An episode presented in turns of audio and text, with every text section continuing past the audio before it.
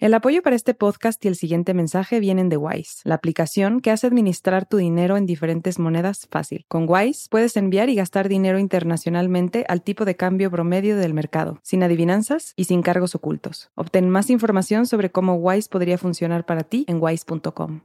Esto es Reambulante desde NPR, soy Daniel Alarcón. Llegó ese momento del año en que decimos adiós por un rato. Con este episodio terminamos nuestra temporada número 11. 11. Muchas, muchas gracias por habernos acompañado semana tras semana. Volveremos en septiembre con más historias, pero mientras tanto queremos invitarte a que si no lo has hecho, te inscribas para participar en el Radioambulante Fest. Todavía nos quedan muchos eventos. Mañana 27 de abril habrá una conversación entre Brigitte Baptiste, bióloga y líder ambiental colombiana, Ramón Cruz, presidente del Sierra Club, la organización de medio ambiente más influyente de Estados Unidos, y Eliezer Budasov, copresentador de nuestro podcast El Hilo. Hablarán sobre los futuros posibles para nuestro continente y el rol de las voces latinas ante la crisis climática. En dos días, el 28 de abril, yo hablaré con el novelista, blogger y podcaster John Green. El sábado 30, nuestros productores Lisette Arevalo y David Trujillo darán un taller práctico sobre cómo investigar una historia para audio. El 4 de mayo conversaré con la artista dominicana Rita Indiana y el 5 tendremos un pitch session donde los editores y productores de Radio Ambulante compartirán estrategias para encontrar historias y discutirán en vivo tres propuestas seleccionadas previamente. Cada boleta que vendemos nos ayuda a seguir produciendo historias como la que vas a escuchar hoy, como las que has escuchado toda esta temporada 11. Puedes encontrar más información en radioambulante.org slash fest. Bueno, eso, entonces aquí el episodio. Aplaude fuerte, con ganas, que lo está pasando bien, ¿verdad? Porque ellos están angustiados, están como nosotros. La angustia, la angustia. Es una noche de noviembre de 1995 y estamos en la ceremonia de Miss Ecuador en el Teatro Bolívar en Quito. Se han presentado ante ustedes 12 mujeres ecuatorianas que representan a varios millones de hermosas, creativas, trabajadoras y emprendedoras mujeres de esta tierra. Y entre esas mujeres estaba última candidata, Mónica Chalá. Si eres ecuatoriano, quizás te suena ese nombre, quizás no, pero por un breve momento era de las mujeres más importantes del país. Fue también una excelente deportista. Alcanzó medallas en Juegos Nacionales y Bolivarianos, en pruebas de pista. Se retiró temporalmente por falta de apoyo pese a sus triunfos. Quiere lograr éxito. Mónica fue la primera mujer negra en concursar en Miss Ecuador. Cualquiera de estas chicas podrá ser electa esta noche en Miss Ecuador y nos representará en el evento más importante del mundo en lo que se refiere a belleza, Miss Universo. Henry, ¿cómo van los nervios? Este reinado sería muy especial y un poco diferente porque generaría una conversación sobre algo muy importante, lo que significa ser ecuatoriana. Una pausa y volvemos. This message comes from NPR sponsor KeyBank. At KeyBank, they believe in delivering for their clients. Whatever the economic turn, KeyBank is primed to collaborate and help create solutions tailored to your ideas and your vision. With nearly 200 years of banking experience, they know a lot about being a trusted advisor. And whether you're managing growth, seeking solutions, or improving your bottom line, KeyBank is ready to be yours. KeyBank opens doors. Learn more at key.com/advisor.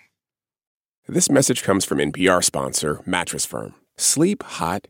Mattress Firm's sleep experts can match you with a cooling mattress from the Temper Breeze collection from Tempur-Pedic, so you can experience measurably cooler sleep all night. Get matched at Mattress Firm's Memorial Day sale. Sleep at night.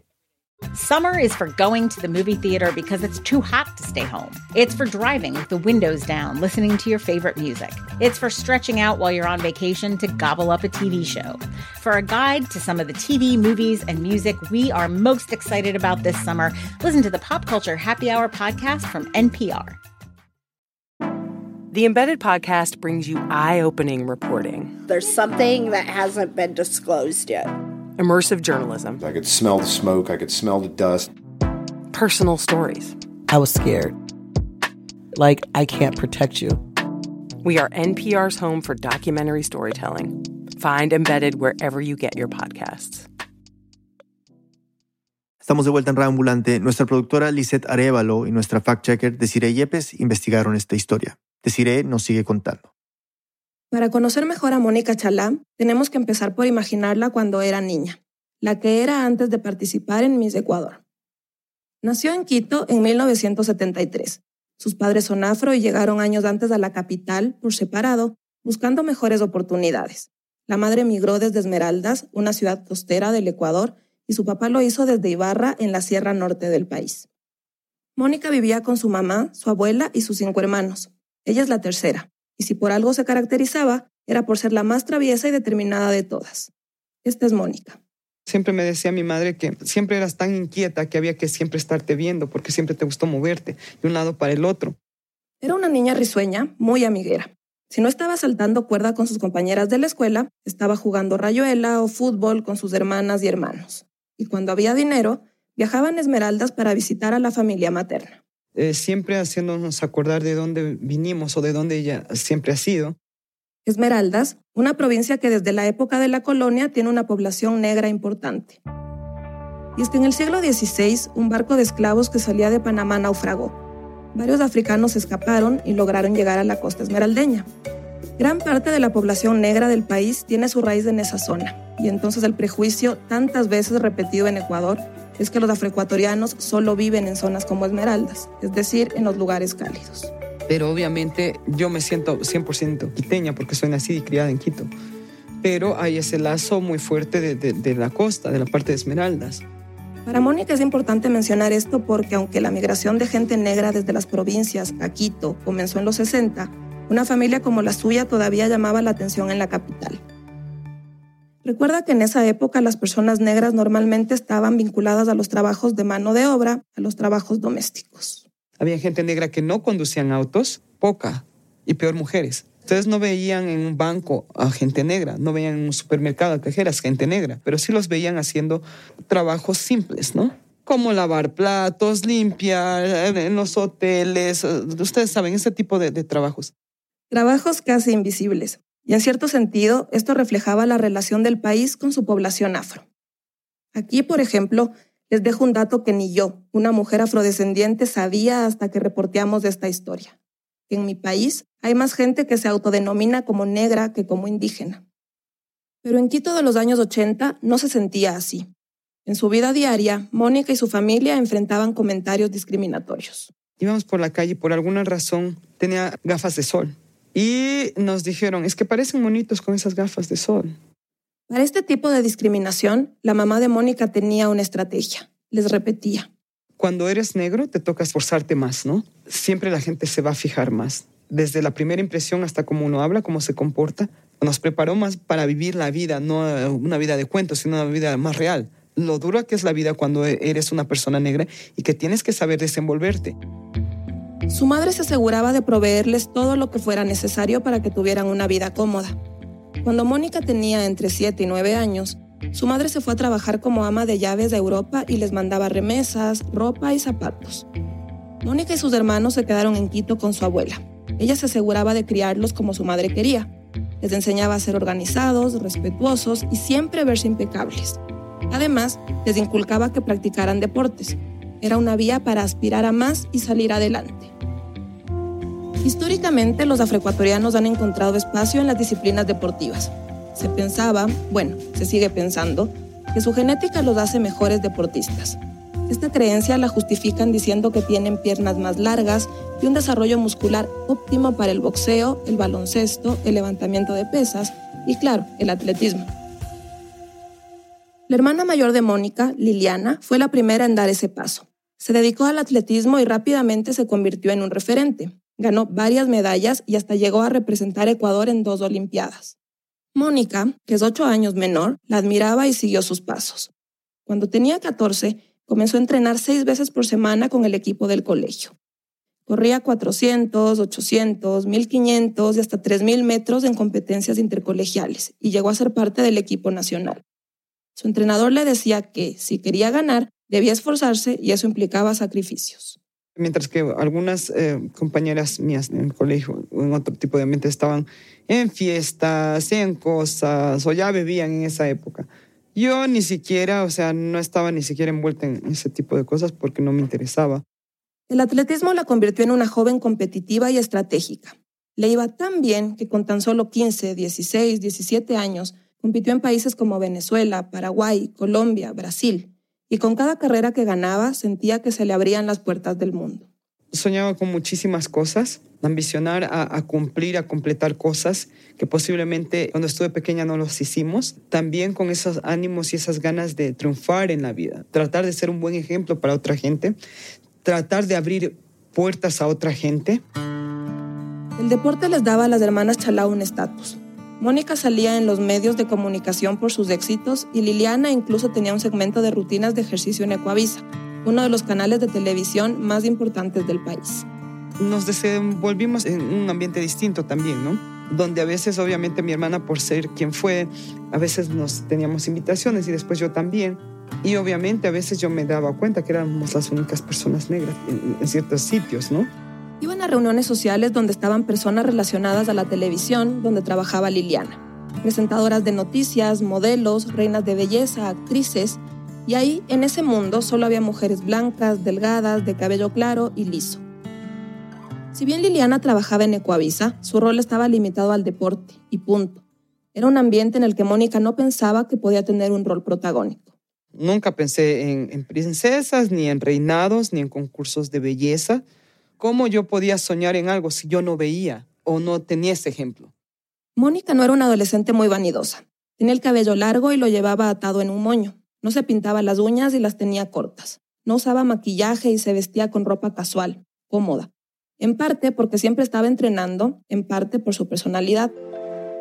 Pero aún así, las hermanas Chalá no pasaban desapercibidas.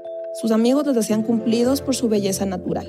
Me acuerdo que había un, un compañero de nosotros donde nos decía, Ay, pero deberían de ponerse ustedes, muchachas, unos shorts cuando salen, su ropa, de maquillarse un poco más, ustedes son guapas.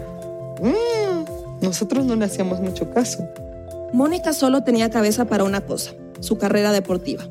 Pero los que realmente son exitosos en el deporte se dedican solo a entrenar. Y para eso se requiere apoyo económico que ella, a pesar de sus logros, no consiguió. Entonces, al terminar el colegio a inicios de los 90, decidió escuchar a todos los que le decían que podía dedicarse a ser modelo y comenzó a hacer castings.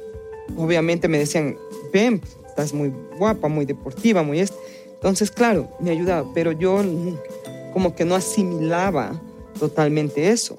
No es una cosa que yo disfrutaba, pero me ayudaba obviamente a ganar dinero.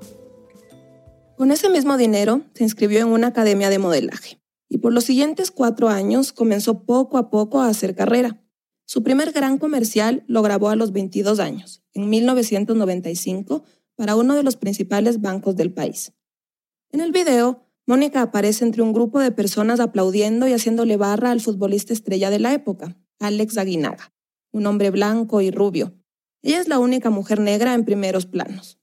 Ese comercial donde tuvo un papel que podría parecer insignificante, es decir, aparece solo unos cuatro segundos, sería la puerta de entrada a ese mundo que antes veía inalcanzable.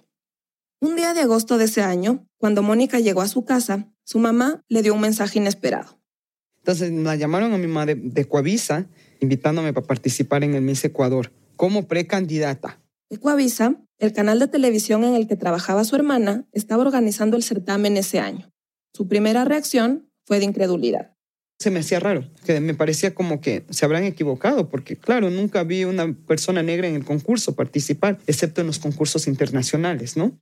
Estados Unidos, por ejemplo, había elegido a su primera Miss negra en el 84, y entre las top models más famosas estaban mujeres negras súper cotizadas como Naomi Campbell y Tyra Banks. Mónica las admiraba. Mujeres como ellas habían despejado el camino para otras. Se animó a participar pensando que ella podría hacer lo mismo para su país. Y de ahí es cuando dije, está bien, sería una forma de que se nos reconozca que somos parte de la, de la sociedad, ¿no? Sería una forma de abrir tal vez puertas a otra gente o era una forma de que nos volvamos visibles para la sociedad. Mónica recuerda que al día siguiente se presentó en Ecuavisa. Los organizadores le dijeron que el proceso tomaría unos tres meses y que implicaba viajar y tener disponibilidad total. Mónica estuvo de acuerdo y cuando regresó a casa y se lo contó a su mamá, recuerda que ella le dijo, o sea, si lo haces, lo vas a hacer bien, porque implica gastar dinero y todo. O sea, si era una inversión que se hacía. Para comprar tacones, maquillaje, telas para confeccionar los trajes y los vestidos que usaría. Además, tendría que transformarse. Teníamos que aprender a caminar, tenía que aprender a usar tacones, tenía que cambiar mi estilo de vestir. Eh, yo que no estaba acostumbrada a ninguno de esos de, estilo de vida, una vida más formal o más, o digamos así, más femenina, de la manera más vanidosa que implicaba, sí me costaba. El primer paso en el concurso fue conocer a las otras precandidatas. De un grupo de 24 mujeres, 12 serían seleccionadas para asistir a la gala final. Cuando Mónica las conoció, se llevó una sorpresa. No era la única negra. Según ella, dentro del grupo dominado por blancas o mestizas, había una o dos afro más. Me gustó la idea. Me sentí feliz de ver a otra muchacha negra o dos muchachas negras más. Porque dije, va, finalmente ya hay otra. Yo creo que yo iba, pensaba que iba a ser la única y dije, no, e, es bueno. Esa primera fase incluía prácticas intensivas de maquillaje, fotografía, pasarelas y protocolo y las candidatas debían esforzarse porque de eso dependía competir por la corona en noviembre. Después de cerca de un mes de entrenamiento, Mónica recibió una carta de la organización Miss Ecuador. Había sido seleccionada como una de las 12 finalistas. Me puse feliz y contenta, ni mi madre lo podía creer. Ahí fue cuando comencé a sentir esa emoción, pero al mismo tiempo, claro, un poquito de nervios porque ya había llegado a un nivel donde ni me había imaginado y finalmente eso se concretó. Ese era uno de los pasos. Ya dije, aunque ya no gane, pero ya el solo participar. Y entre esas finalistas, Mónica era la única negra que había sido seleccionada, la primera en la historia del concurso. Ahí es cuando comencé a sentir una carga y una responsabilidad. ¿Por qué? Porque dije, es que ya no estoy representándome a mí o a mi familia, estoy representando a un grupo de personas, de gente de este país y tengo que hacerlo bien. Si para algo la había preparado el atletismo, era para ese momento ser determinada, disciplinada, estratégica y competir, pues los obstáculos en la carrera a la corona se presentaron enseguida. En el concurso, cada candidata representa una provincia del país y los organizadores de Miss Ecuador querían que Mónica lo hiciera por Esmeraldas. Pero ella quería representar a Pichincha, la provincia donde está Quito, la ciudad en la que nació. Sentía que tenía todo el derecho de hacerlo. Esta sería su primera batalla. Recordemos esos prejuicios que mencionamos antes, la invisibilización, pues en el imaginario de la capital, Quito se ve a sí misma como una ciudad española en los Andes, mestiza y tradicional, hasta blanca. digo, no porque soy negra, tengo que ser esmeraldeña. Yo no me voy a cambiar porque yo soy bien quiteña y yo soy de Pichincha. Se plantó firme y finalmente los organizadores cedieron. Mónica llevaría la banda de Pichincha. La noche del concurso sería el 9 de noviembre de 1995. En las semanas previas, Mónica y las otras 11 candidatas viajaron por el país, asistieron a eventos y visitaron varias empresas y fábricas. La idea era hacerse conocer. Mónica recuerda que en una de esas visitas, donde hasta les pedían autógrafos, una trabajadora negra se le acercó y le dijo que se sentía muy orgullosa de que esté participando, que era algo que no se había visto antes, que me deseaba mucha suerte y que sí, ella dice, sí, sí la veo, sí la veo tal vez, sí la veo ganando. Dije, ah, eso no sé, estoy aquí representándolos. Su sola presencia en el certamen era algo novedoso, sorprendente. Era una sorpresa incluso para las otras candidatas. Esta es una de ellas, Samantha León. Yo sí sentía que había discriminación con Mónica, porque era negra. Muchos decían que no nos representaba, que cómo es posible que una mujer negra represente a Pichincha. Lo que podía parecer una desventaja, Mónica lo usaba a su favor era parte de su estrategia. Mónica estaba dispuesta a romper los moldes, a demostrar que era distinta y espontánea. Por ejemplo, en las temporadas en que se quedaban recluidas en hoteles para los ensayos, ella bajaba a desayunar en pijama y sin maquillaje. Quería destacar por ser auténtica, más allá de la simple vanidad. Y funcionó porque así la recuerda Marisol Romero, presentadora de radio y actriz que fue parte del jurado ese año. No, ella nunca quería llamar la atención ni entre sus compañeras ni entre nosotros. No, ella era muy tranquila.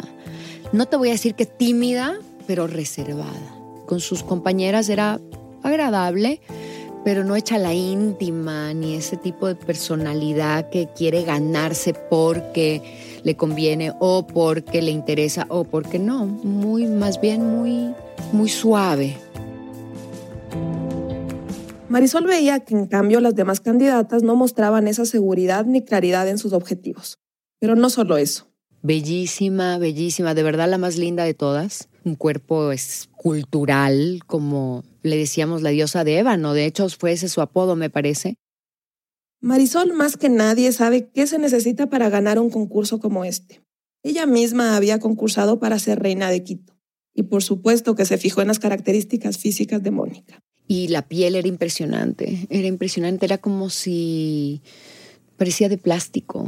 ¿Viste las Barbies? Los, como el caucho de la, de la Barbie, así era su piel, era súper lisa y brillante, súper hidratada y este color de chocolate tan bello. Marisol no fue la única que se quedó impresionada con Mónica. En uno de los últimos eventos, antes de la elección, las 12 candidatas tuvieron una cena con el jurado. Ahí aprovechaban para presentarse y demostrar que más allá de su físico, estaban preparadas para representar al país del Miss Universo. Para hacerlo, esa noche tenían una entrevista individual con los jurados. Cuando fue el turno de Mónica, le hicieron preguntas muy generales. ¿Cuántos años tenía? ¿Cómo era su familia? ¿Cuáles eran sus sueños? ¿Qué estudiaba? Y a ella le pidieron una explicación extra. Este es uno de los jurados, Gustavo Vallejo. Entonces el jurado le preguntó a ella que cómo ha sido una persona de color sí se le dijo, Morena, participa. Mónica sí estaba preparada para ese tipo de pregunta. Y ella sin ningún desparpajo dijo, no, no soy morena, soy negra. Y estoy participando porque así como nos hemos destacado en el deporte, porque no podemos ser en la belleza? Porque soy parte de una sociedad. Porque no es que me están haciendo un favor, es que soy parte de algo. Salió de esa entrevista satisfecha y orgullosa. Tanto que cuando habló con su madre esa noche y le preguntó cómo se sentía, le respondió que tranquila, que incluso se veía entre las últimas cinco finalistas y que si respondía bien la pregunta de rigor, esa que le hacen a las candidatas frente al público, tenía posibilidades de ganar. La gala para la elección de Miss Ecuador iba a ser en el Teatro Bolívar, en el centro de Quito. Fue un jueves de mucho ajetreo, expectativa y tensión. Sí estaba nerviosa, pero de todas maneras muy segura, tranquila. El teatro estaba lleno y había grupos haciendo barras por su candidata favorita. En la tercera fila estaban la mamá y la hermana de Mónica, nerviosas pero emocionadas. Finalmente, en medio de luces azules, rosadas y verdes, aparecieron en el escenario las 12 candidatas con una minifalda plisada y un brasier café. Mónica, sonriente, estaba en el centro y llevaba su cabello largo, negro y trenzado suelto. Después de unos cuantos pasos de baile, los presentadores de la gala, el actor venezolano Henry Soto y la ex reina de belleza Paola Vintimilla dieron la bienvenida. Cada año el mundo se paraliza una noche. Cada año nos unimos todos los habitantes del planeta para admirar la belleza de las mujeres que habitan en esos rincones de esta tierra nuestra. Una noche como esta, dentro de pocos meses, todas las miradas se van a dirigir a Johannesburgo, Sudáfrica, donde se va a escoger, como dijo Henry, a la mujer más bella de la tierra. Y hoy estamos aquí para elegir a la mujer que representa la belleza y la manera de ser de todo un pueblo, de todo un sentir, de toda una raza. Por eso... Una a una fueron saliendo las candidatas. Desfilaban por el escenario mientras Henry y Paola hablaban de ellas Además de dar su edad, comentaban que eran hermosas y tenían un espectacular cuerpo. Y de fondo se escuchaban los silbidos, aplausos y gritos del público. Y nuestra última candidata aparece en escena. Representa la provincia de Pichincha. Se llama Mónica Paulina Chalá Mejía y tiene 22 años. Mónica caminaba con seguridad y soltura, sonriendo a la cámara y al público que aplaudía. Para la segunda parte de la noche, las candidatas se pusieron un vestido corto, de color negro. Mientras desfilaban, los presentadores daban una breve descripción de quiénes eran, a qué se dedicaban. Y cuando fue el turno de Mónica... Mónica Chalá se graduó de bachiller en el Colegio 24 de Mayo de Quito. Trabaja como modelo y actualmente estudia alemán, pues quiere triunfar en el exterior para representar a la mujer ecuatoriana de raza negra, que se la conozca por... Después modelaron un vestido de baño color durazno y los presentadores daban más detalles sobre su origen, sus aspiraciones profesionales y personales. Cerraron el desfile con el traje de gala. Era su última oportunidad para deslumbrar al jurado y estar entre las cinco finalistas. Mónica llevaba un vestido largo, sin mangas, con el torso dorado, la falda blanca y amplia. Estaba peinada con un moño alto. La presentadora habló de su carrera deportiva, las medallas que había ganado y dijo que se retiró temporalmente del atletismo. Quiere lograr éxito internacional para representar a la mujer negra ecuatoriana que cree ha tenido muy pocas oportunidades de expresarse, de la misma manera que la mujer indígena. Cuando terminó este desfile, los presentadores dieron paso al anuncio de las cinco finalistas. No las nombraron inmediatamente. Mónica dice que esa espera fue de mucha tensión. Un poquito ansiosa, un poco nerviosa, porque está ahí, ¿no? Como que en las nubes. ¿Quién es? Y uno se pregunta, ¿seré yo? ¿No seré? Sobre sellado. Los presentadores recibieron el sobre con los resultados y las nombraron una a una. ¿Cómo están los nervios? ¿Qué Ay, no, me muero de nervios. Bueno, pero vamos a ver, vamos a ver quiénes son. Tan, tan, tan, exactamente. Finalista número uno. Representa a la provincia de Pichincha, Mónica Chalá.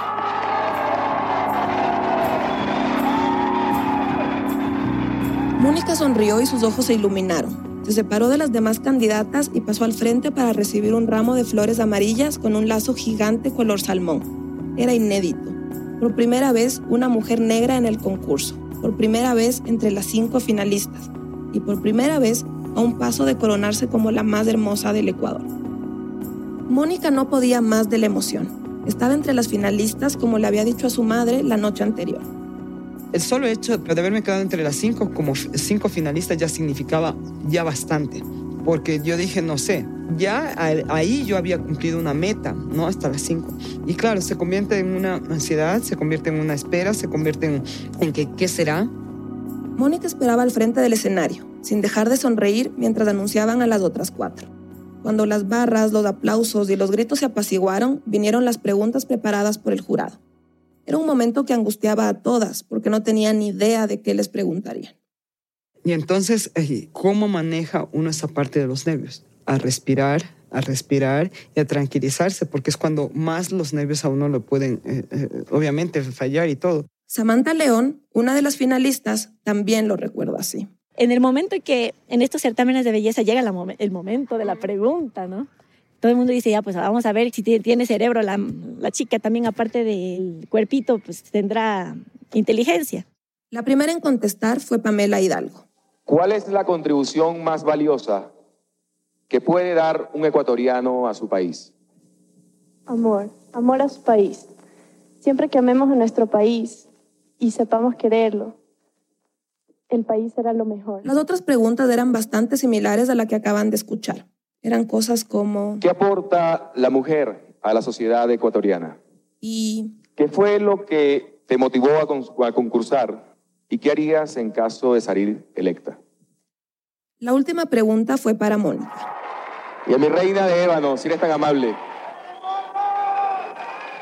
Hermosa dama, ¿permites? ¿Qué harías para devolver el optimismo a los ecuatorianos? Lo primero que haría fuera decirles que todos tengamos fe, porque como seres humanos tenemos que dar gracias a Dios de pertenecer este, a este mundo, pero sobre todo que tenemos que olvidarnos de las razas que tengamos y apoyarnos unos a otros porque somos seres humanos. Que padecemos y sentimos, bello pensar. Gracias. Cuando la gente eh, vio mi respuesta, la reacción que tuvieron es de, de, aplaudir, de estar felices, de estar contentos. El solo hecho de mencionar la raza era de por sí novedoso, hasta atrevido. Marisol Romero, del jurado, recuerda lo mismo. Me acuerdo que fue así como ¡guau! Y todo el, y todo el, el teatro estaba, me acuerdo los aplausos, me acuerdo que fue muy contundente. Pasadas las 11 de la noche llegó el momento más esperado, el anuncio de la nueva Miss Ecuador. Después de abrir un sobre blanco, los presentadores comenzaron a nombrar quién quedaba descalificada. La cuarta finalista es de Pichincha, Samantha León. Quedaban cuatro, Mónica, María Eulalia, Pamela y Silvana. Estaban cogidas de la mano, en fila. Tercera finalista, de Manabí, Pamela Hidalgo. Ahora quedaban tres. Bueno, el nombre de la segunda finalista es Silvana Semiglia del Guayas. Quedan únicamente dos. ¿Cuál será la nueva Miss Ecuador? Ay, ay, ay, ay, ay, ay, ay, ay. Mónica y María Eulalia se miraron y se agarraron de las manos, sonriendo. Solo una de ellas se llevaría la corona. Esta es María Eulalia. No podía creer, la verdad, no podía creer. O sea, yo decía, si es que llegué hasta aquí, ya está ya está. Y estábamos como que, claro, ansiosas y todo. Y después las barras, ¿no? Y las barras, porque esperando la, la, el, resultado. Entonces estábamos, la Mónica y yo, cogiditas de la mano. Y el rato, o sea, a la que le nombraban, esa quedaba primera finalista y a las que no le nombraban ganaban todo. Pero es estar en el momento, en ese momento. Cuando uno está con las ansias, cuando la adrenalina se le sube, cuando escucha a la gente. Bueno, la primera finalista que reemplazará a Miss Ecuador en el caso de que ella no pueda es la representante de la provincia de Cotopaxi, María Eulalia Silva.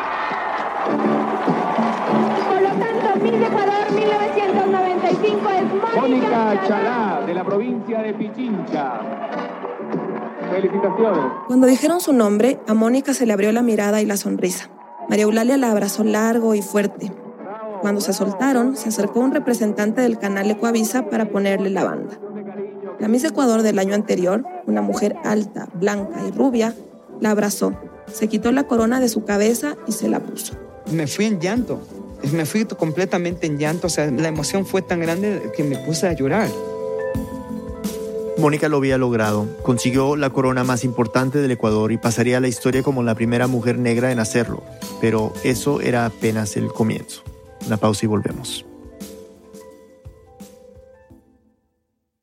This message comes from NPR sponsor Project Lead the Way. Today's world is driven by STEM. At Project Lead the Way, they believe learning by doing helps every student in every grade be STEM successful. Learn more at pltw.org/npr. This message comes from NPR sponsor VCU Massey Comprehensive Cancer Center, who, as an NCI designated comprehensive cancer center in the country's top 4%, is unconditionally committed to keeping loved ones in their lives. MasseyCancerCenter.org/comprehensive. This message comes from NPR sponsor Mattress Firm. Do you get the quality sleep you need? Mattress Firm will find you the right bed for your best rest with their wide selection of quality mattresses at every price. Get matched at Mattress Firm's Memorial Day sale. Sleep at night.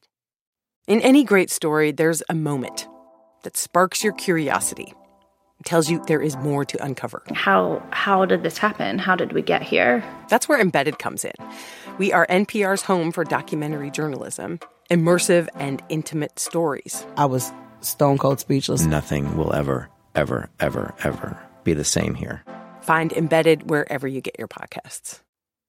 Estamos de vuelta en Radio Ambulante, soy Daniel Alarcón. Antes de la pausa, Mónica Chalá fue coronada como Miss Ecuador para representar a su país en el Miss Universo 1996. La primera mujer negra ecuatoriana en tener ese título. Algo que ahora podría parecer intrascendente, pero que para ese entonces estaba cargado de significado.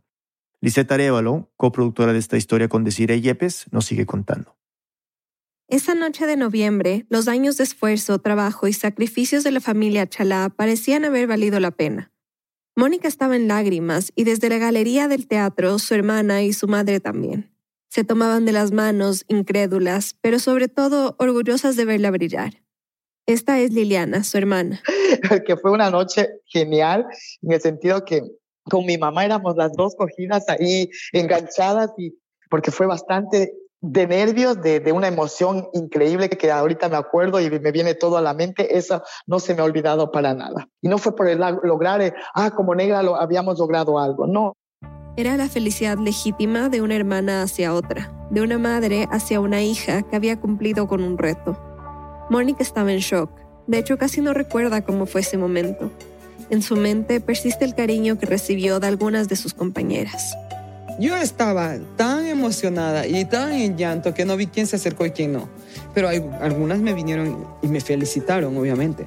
Y me felicitaron y, y muy agradable y muy dulces y muy lindas. Una de ellas fue Samantha León, que quedó en quinto lugar. Él estaba contenta, consideraba a Mónica su amiga. O sea, sí fue, sí fue un shock, pero bien.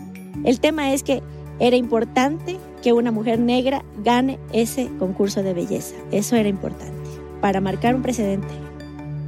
Para María Eulalia Silva, que quedó en segundo lugar, lo de Mónica iba más allá del físico. Creo que las personas que la eligieron, la eligieron a ella por, tal vez sí, por su belleza física, pero tal vez también por lo que representaba. Y estuvo bien. Mientras las luces del teatro y las cámaras de televisión apuntaban al escenario, los jurados, que estaban sentados con el resto del público, aplaudían a la nueva Miss Ecuador. Pero no todo era emoción y alegría. Pronto se empezaron a escuchar expresiones de rabia y violencia. Esta es Yolanda Torres, presidenta del jurado. En el momento que ganó, se levantó una gran cantidad de gente ahí mismo, en el evento, a insultarnos. A grito pelado nos insultaban, nos llamaban de todo. Les gritaban diciendo que eran unos vendidos, cuestionando su imparcialidad. Yo tenía una preocupación de que gane Mónica, porque pensaba que podría ser culturalmente un choque en nuestra sociedad, sinceramente. Y eso era parte de lo que yo temía por la propia Mónica. O sea, no ha de ser muy lindo ganar y que el auditorio se levante a insultarte. La jurado Marisol Romero, a quien ya escuchamos antes, temía que algo así sucediera. Intuía que elegir a Mónica sería controversial. Escuchó comentarios de otros miembros del jurado como va a ser tenaz que elijamos a un afrodescendiente como reina, como Miss Ecuador, y estaba muerta de iras. Y yo sentía que era un tema racista. Entre los insultos y las críticas, los jurados salieron del teatro y no miraron atrás. Ese malestar también se percibía entre varias candidatas, aunque en un principio estaba oculto entre los abrazos de felicitaciones, las sonrisas y los aplausos. Samantha León nos dijo que vio cómo algunas salieron furiosas del escenario, y a Silvana Semiglia, que quedó en tercer lugar, le dijeron cosas como me robaron la corona, cosa que a mí realmente me cayó muy mal ese comentario. Me llamaron varios medios a decir que yo debí ganar. La sensación era que se había cometido un error, que era impensable que una mujer negra representara la belleza ecuatoriana. Pamela Hidalgo, que quedó en cuarto lugar, escuchó frases de ese tipo. Recuerdo comentarios muy feos, comentarios como, ah, ahora todo el mundo va a pensar que todos somos negros en Ecuador. Feo, feo, feo, feo, horrible. Pero esa noche Mónica no tenía idea de las reacciones negativas ni de la desaprobación. Aunque claro, en los días siguientes los periodistas no dejaban de tocar la puerta de su casa. Querían conversar sobre su vida, sus proyectos como reina, conocer a su familia más de cerca. Era la noticia. Creo que me, inclusive me llamaron de Venezuela o Colombia por una entrevista así rapidita. En especial porque para ese momento ninguno de esos países había elegido una reina negra. Eso ocurriría años después, en el 98, en el caso de Venezuela, y en 2001, en Colombia. Las portadas de los periódicos y revistas nacionales se llenaron con fotos de Mónica y titulares que anunciaban. Y el jurado eligió una reina de ébano.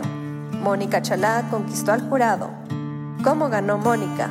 Mónica desafía los prejuicios. Quizás se está abriendo una puerta. Los medios de comunicación se centraron en el color de su piel. También resaltaban su metro setenta de estatura, su cuerpo atlético y, entre comillas, su exótico rostro, diciendo que era una guapa morena. Un comentarista del entonces diario más grande del país, El Comercio, llegó a decir que ella era, y cito, una Venus de ébano y azabache, de aquellas engendradas en plenilunio, concebidas cuando la luz se prende en la penumbra, cierro comillas, y que su atractivo yacía en una supuesta pureza de su raza que no había sido, entre comillas, contaminada por el mestizaje. La gente comentaba de todo, que ganó la reina de la pobreza, que los blancos habían lavado su conciencia al elegirla, y en Quito hubo una manifestación de mujeres disgustadas con el resultado. Decían que Mónica no representaba la belleza ecuatoriana. Todo esto no tardó en llegar a los oídos de Mónica. La gente, algunos, claro, estaban de acuerdo, otros no, y lo que decían, ¿no? Que si voy al Miss Universo la gente pensaría que la gente aquí en Ecuador es negra. Entonces dije, no, no van a pensar eso porque yo mismo me voy a encargar de decir que somos un país eh, multirracial y que es un país rico y diverso. Pero la inconformidad de la gente con su elección no cesaba y comenzaron a crear teorías de conspiración. La primera tenía que ver con la relación entre el gobierno y la población afro, que para esa época sus colectivos y organizaciones sociales exigían espacios de participación directa en las instituciones públicas. Entonces algunos medios decían que la elección de Mónica era una manera de calmar esos reclamos. Cuando la jurado Marisol Romero recuerda esto, se llena de indignación. pues hasta se hablaba de sobornos. Me pareció súper ridículo que dijeran que estábamos pagados para elegir a una candidata de color, para estar bien con la comunidad afroecuatoriana, afrodescendiente. ¡Wow! Nada que ver, nada que ver. Yolanda Torres, que además trabajaba en el canal organizador Ecoavisa, recibió varios reclamos. Por ejemplo, los padres de las otras chicas eran como, ¿qué pasó? Ahí es donde se veía inclusive el racismo. ¿Por qué? Porque si hubiera ganado una de las otras, salado, no ganó mi hija, pero el hecho de que haya ganado Mónica les afectó mucho más. Estaban furiosos. Ella dice que incluso llegó a recibir amenazas de muerte. De que me iban a poner una bomba en el carro. Claro, cuando, cuando hay amenazas que no va a pasar, pero hubo esa, la rabia de la gente que se manifestaba así. Un periódico incluso publicó que el jurado se había atrevido a elegir a Mónica para representar al país en Johannesburgo, Sudáfrica, donde iba a ser el Miss Universo. Y aquí venía la segunda teoría de conspiración, que con Mónica siendo negra, Ecuador tendría más oportunidades de ganar. Si uno busca en internet, se encuentra con que uno de los diarios de la capital hizo una encuesta en la que el 68% de los entrevistados dijo que creía en esa suposición. En sus primeras declaraciones públicas como Miss, Mónica rechazó ese alegato. El titular de una entrevista que le hicieron en un diario nacional decía, No soy ni menos ni mejor que nadie por el color de mi piel.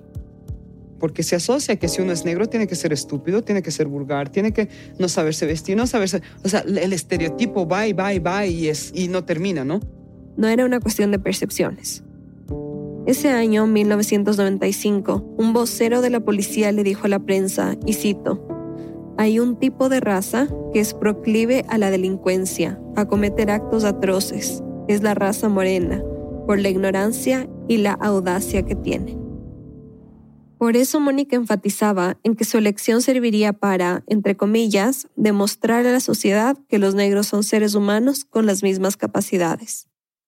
En medio de las críticas, la posibilidad de que Mónica hubiera ganado el Miss Ecuador por ser la mejor participante no existía. Ecuador no estaba preparado para una eh, Miss Ecuador negra, no estaba ni siquiera preparado para tener una representante negra en un concurso tan importante, ¿no?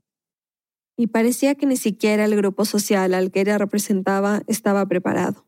La Asociación de Negros de Ecuador, una agrupación que del 95 llevaba más de siete años luchando por sus derechos, cayó en esa teoría.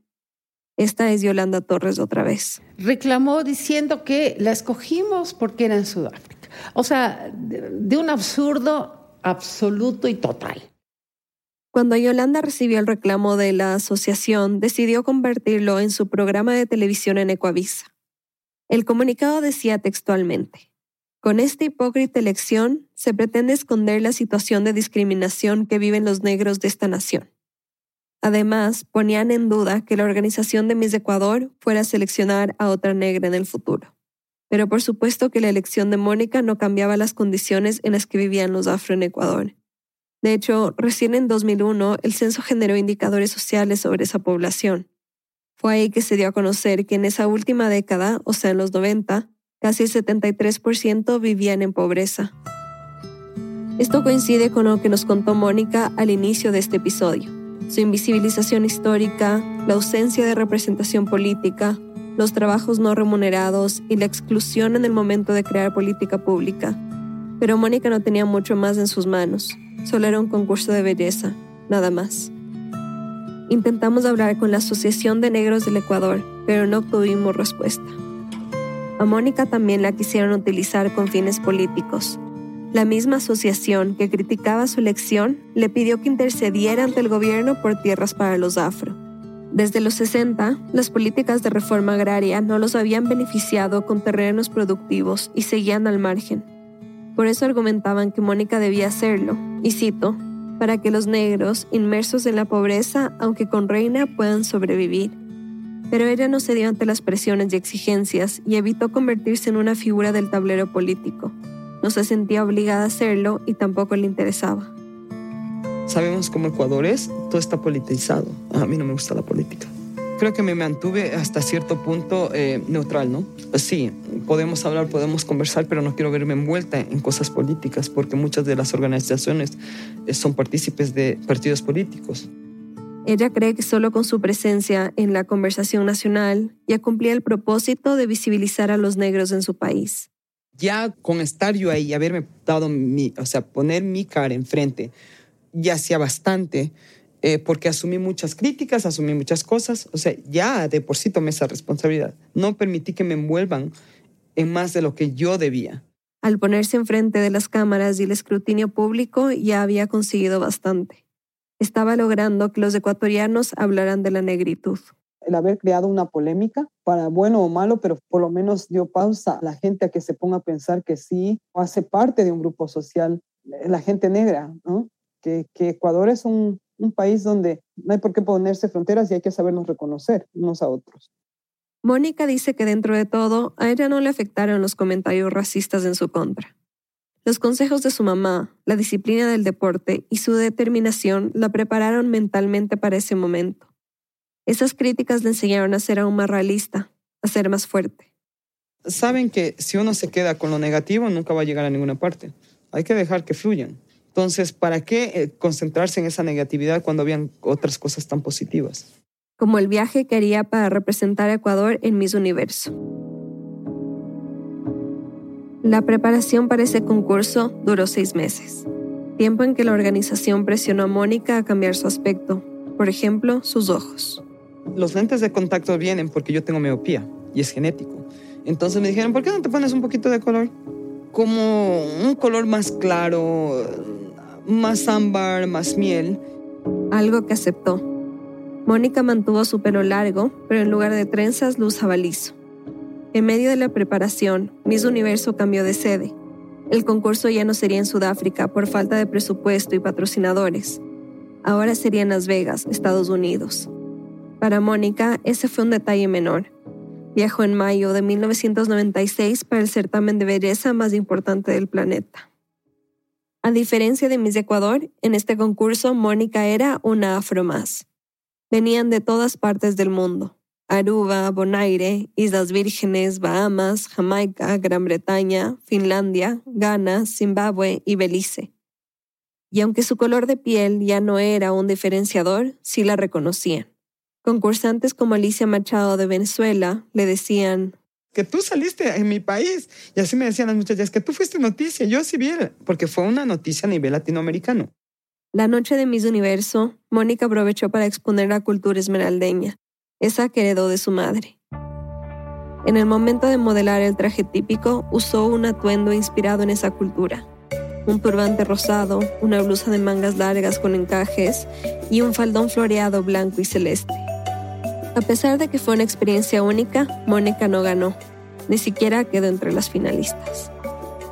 De vuelta a Ecuador, el concurso le abrió puertas de trabajo en la publicidad, pero también colaboró con algunos eventos de recaudación de fondos para niñas y niños en diferentes provincias del país. Te toca mucho el corazón porque eh, estuve en eventos que realmente me llenaron muchísimo de ver cómo hay gente tan caritativa, tan buena, y, hubo mucha gente que me habló, inclusive de las puertas de sus casas, y, me acogieron, y, fue una experiencia maravillosa.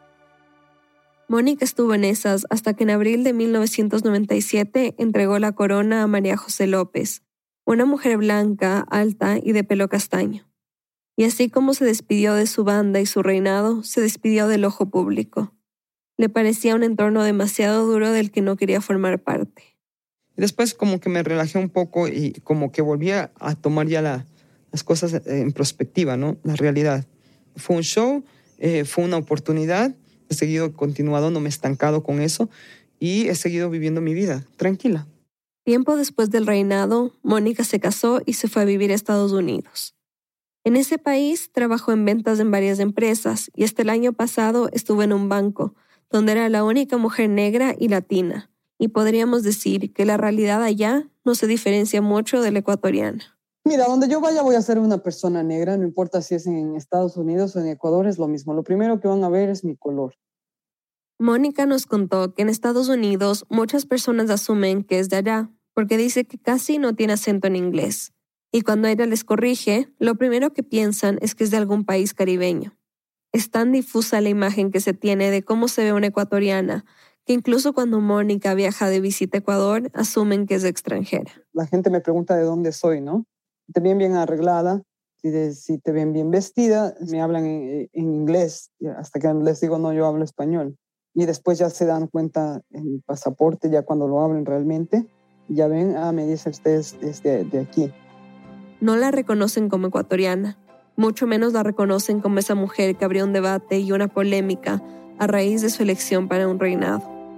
Sí, Mónica abrió las puertas del certamen para que otras mujeres afro pudieran participar. De hecho, después de ella, dos más han ganado la corona. Y ese fue su legado, al menos en el mundo de la belleza y que es gratificante ver que hoy en, por hoy la mujer negra y la mujer en general sigue abriendo puertas y rompiendo esas brechas o esos, esos tabús. Ahora, en 2022, en Ecuador ya no es raro ver a mujeres negras en medios de comunicación, en cargos de poder como fiscales, ministras o asambleístas. Pero su realidad todavía es compleja. En el país y el resto de América Latina, ser mujer y negra aún está ligado a la pobreza y a la marginalización. Un porcentaje importante de afrodescendientes son analfabetas. Muchísimas se ganan la vida en situaciones de explotación e inseguridad y la mayoría ha vivido algún tipo de violencia. Mónica lo ve clarísimo. Cuando eres mujer es una desventaja, sigue siendo todavía una desventaja, pero cuando eres mujer y negra, mucho más. Por eso hasta ahora, Mónica no se deja afectar por las críticas, los comentarios racistas, la hostilidad hacia ella y su color de piel. Se protege con una coraza que se formó desde que era pequeña, porque en la sociedad en la que vive, ecuatoriana y estadounidense, no puede ser de otra manera.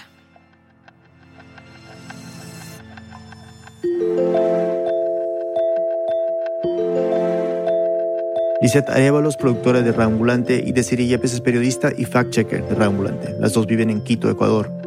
Con esta historia les compartimos una noticia alegre. Nuestra querida Desiree se va a California por un año como becaria del John S. Knight Fellowship en Stanford. Te deseamos toda la suerte del mundo, Desi, y te vamos a extrañar. Esta historia fue editada por Camila Segura y por mí. Bruno Celsa Lorenzo hizo el fact-checking. El diseño sonidos de Andrés Aspiri con música original de Ana Tuirán. El resto del equipo de Reambulante incluye a Paola Aleán, Nicolás Alonso, Anelis Casasus, Emilia Arbeta, Fernanda Guzmán, Camilo Jiménez Santofimio, Remy Lozano, Ana Pais, Laura Rojas Aponte, Barbara Sawhill, Elsa Liliana Ulloa, David Trujillo y Luis Fernando Vargas. Soy Antonio, es nuestra practicante de audiencias. Carolina Guerrero es la CEO. Reambulante es un podcast de Reambulante Studios, se produce y se mezcla en el programa Hindenburg Pro. Con este episodio terminamos la temporada. Gracias otra vez a todos nuestros oyentes por apoyarnos, por compartir y comentar cada historia. Soy Daniel Alarcón, volveremos en septiembre.